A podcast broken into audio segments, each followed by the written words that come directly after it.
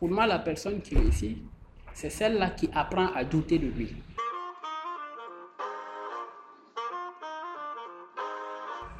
Salut à toutes et à tous et bienvenue dans l'épisode 7 de votre émission de l'autre côté.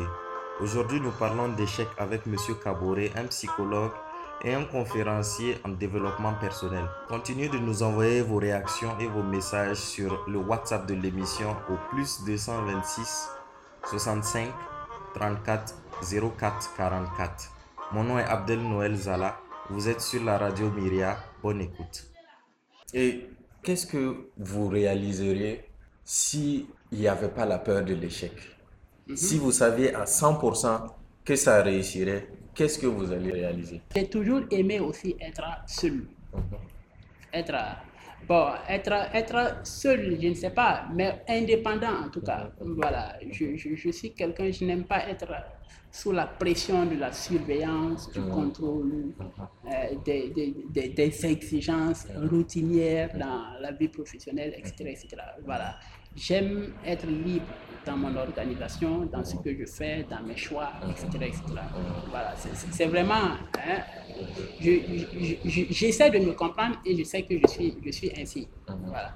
Donc, à la suite de cet événement-là, j'ai donc décidé de m'investir dans, dans, la consultation, voilà, dans la formation. C'est ce que vous avez là, toujours aimé faire Oui, justement, justement.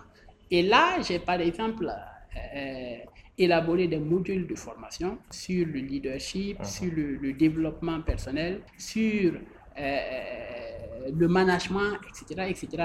Et avec ça, j'ai approché certaines structures à qui je proposais mes services. Et tenez-vous bien, au début même, je les proposais de façon gratuite. Parce que vous voyez, je m'en vais voir une entreprise, hein, une organisation, et je lui propose mes services comme ça. Voilà, il y a certaines portes qui s'ouvraient. On me donnait le temps d'expérimenter, de, faire mes preuves. Et suite à cela, parfois même quand je ne déposais pas de facture, il y en a justement qui, par bonne volonté, hein, me rémunéraient. Et c'est ça justement qui m'a permis d'avancer euh, dans ce sens. Voilà. Maintenant, par rapport à votre question, qu'est-ce que je ferais s'il n'y avait pas la peur de l'échec? Mm -hmm. Je me rappelle très bien qu'en ce moment-là, mm -hmm. depuis ce moment, j'avais aussi mûri le projet d'écriture. Voilà. J'ai lutté, j'ai beaucoup lutté à l'époque pour pouvoir euh, éditer mon premier livre. Je vous assure que je n'ai pas pu. J'ai essayé de réunir des moyens personnels, mais ça n'a pas suffi à éditer ces livres-là. Voilà.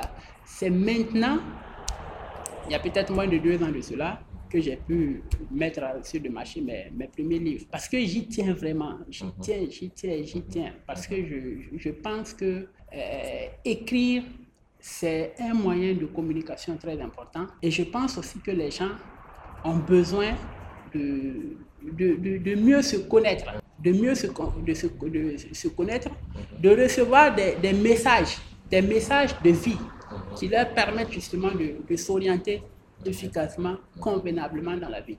On n'est pas obligé de, de commettre les, mêmes erreurs à, à, chaque moment. Voilà. Je ne sais pas si j'ai répondu à votre question. Si, si. Maintenant, euh, si à cette époque-là, si à cette époque-là, j'avais peut-être eu la sagesse, je n'allais pas forcément chercher à éditer les livres. J'allais en fait faire ce que je fais actuellement. Est-ce que vous voyez C'est-à-dire utiliser simplement les réseaux sociaux et puis partager ces livres-là gratuitement. C'est ce que je fais aujourd'hui. Est-ce que vous voyez Si vous faites un tour sur mon site, vous trouverez pas moins de 5-6 livres que je, je, qui sont à disposition du lecteur.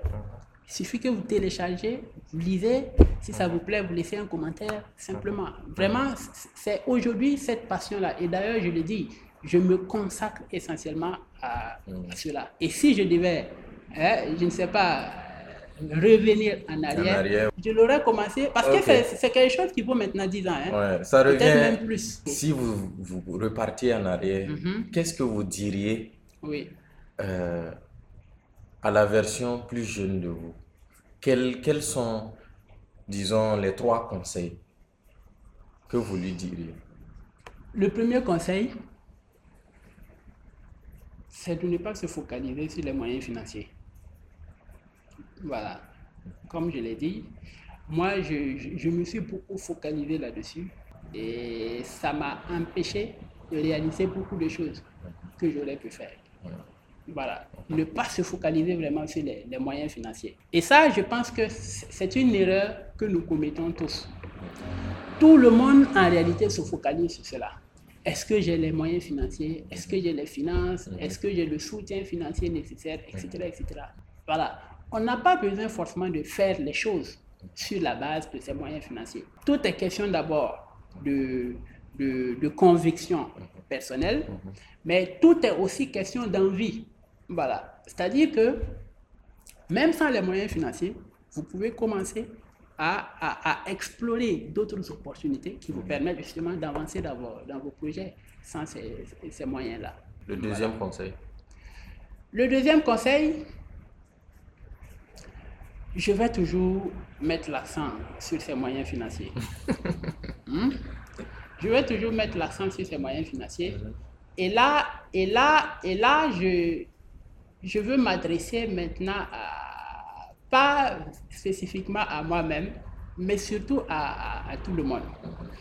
Je pense que nous vivons dans une société où euh, l'argent a pris le pas sur tout. L'argent a pris le pas sur tout.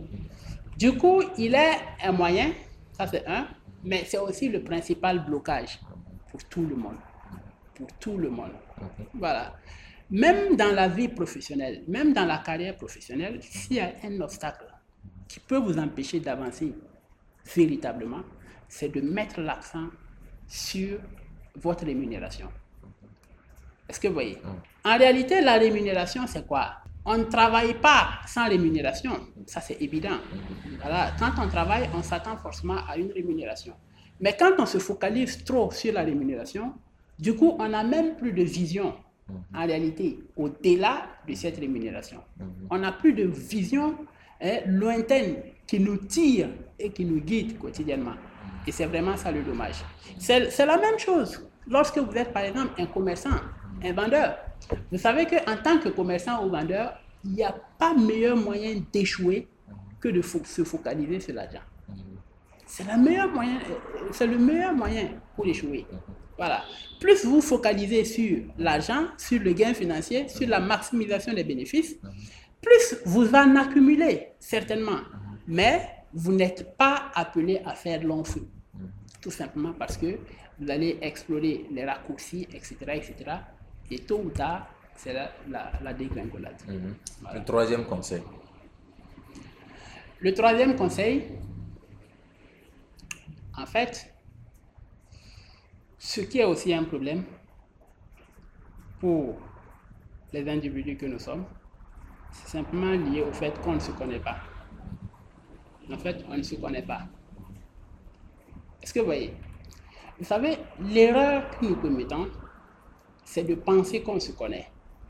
Mais en réalité, on ne se connaît se pas. Se connaître nous-mêmes, quoi. Oui, mmh. nous-mêmes. Mmh. En fait, on ne se connaît pas nous-mêmes. Mmh. Et pourquoi Qu'est-ce qui fait qu'on ne se connaît pas?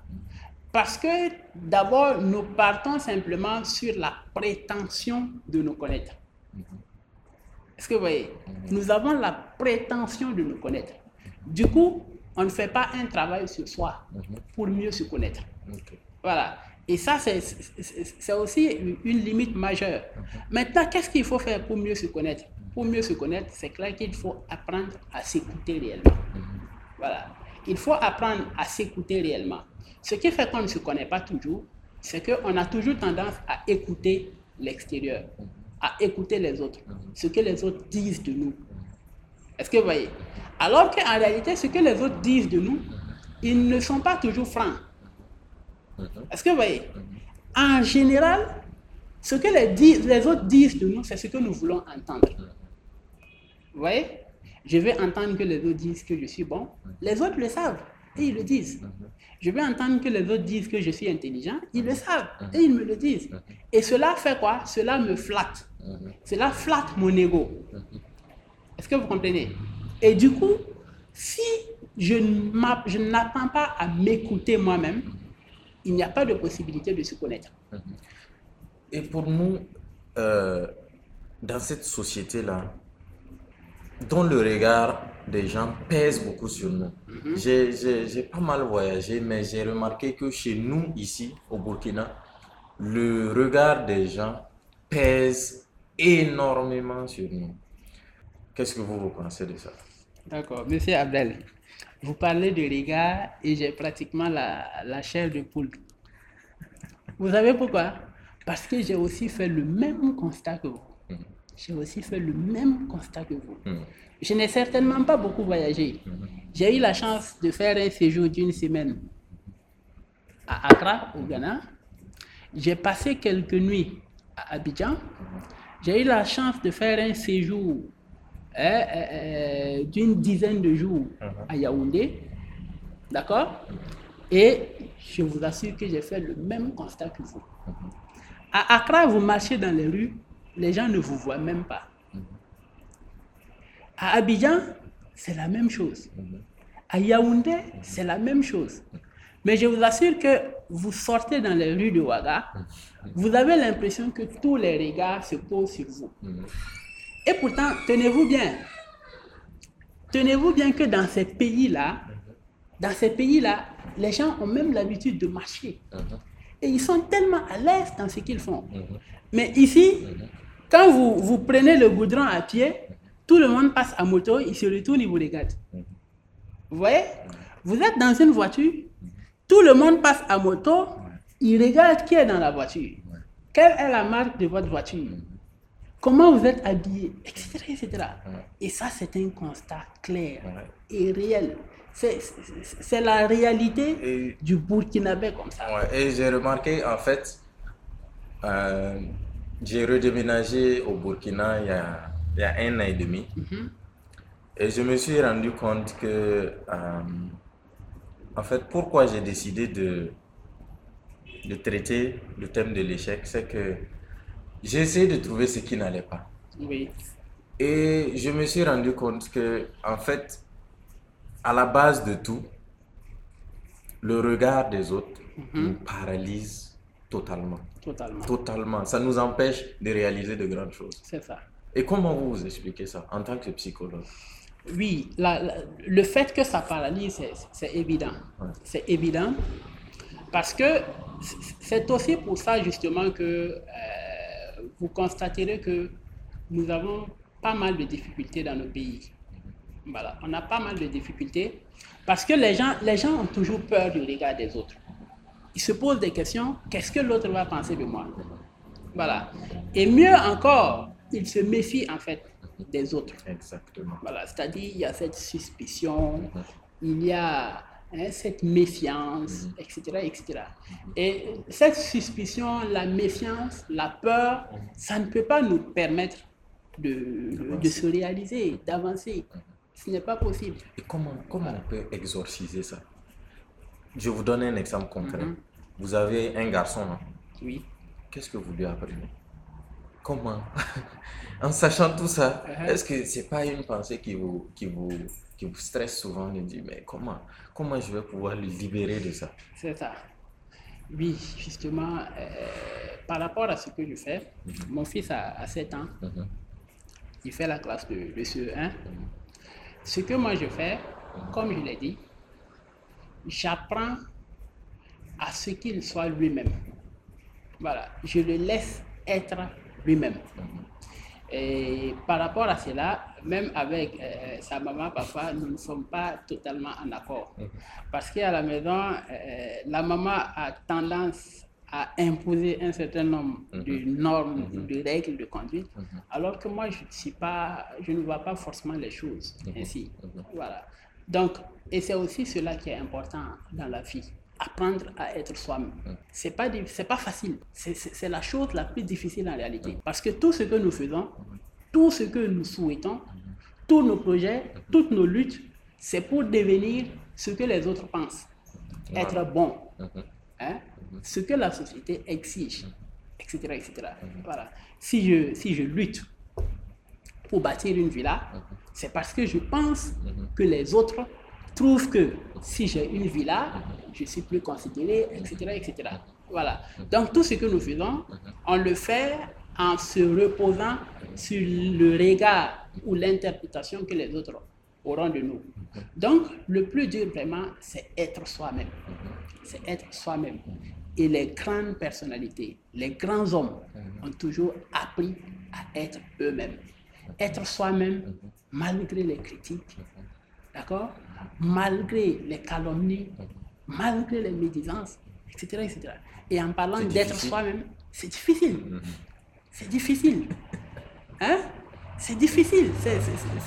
C'est vrai, c'est même le défi le plus dur à le lever. Voilà. Voilà. Vous pensez que c'est possible dans notre contexte là?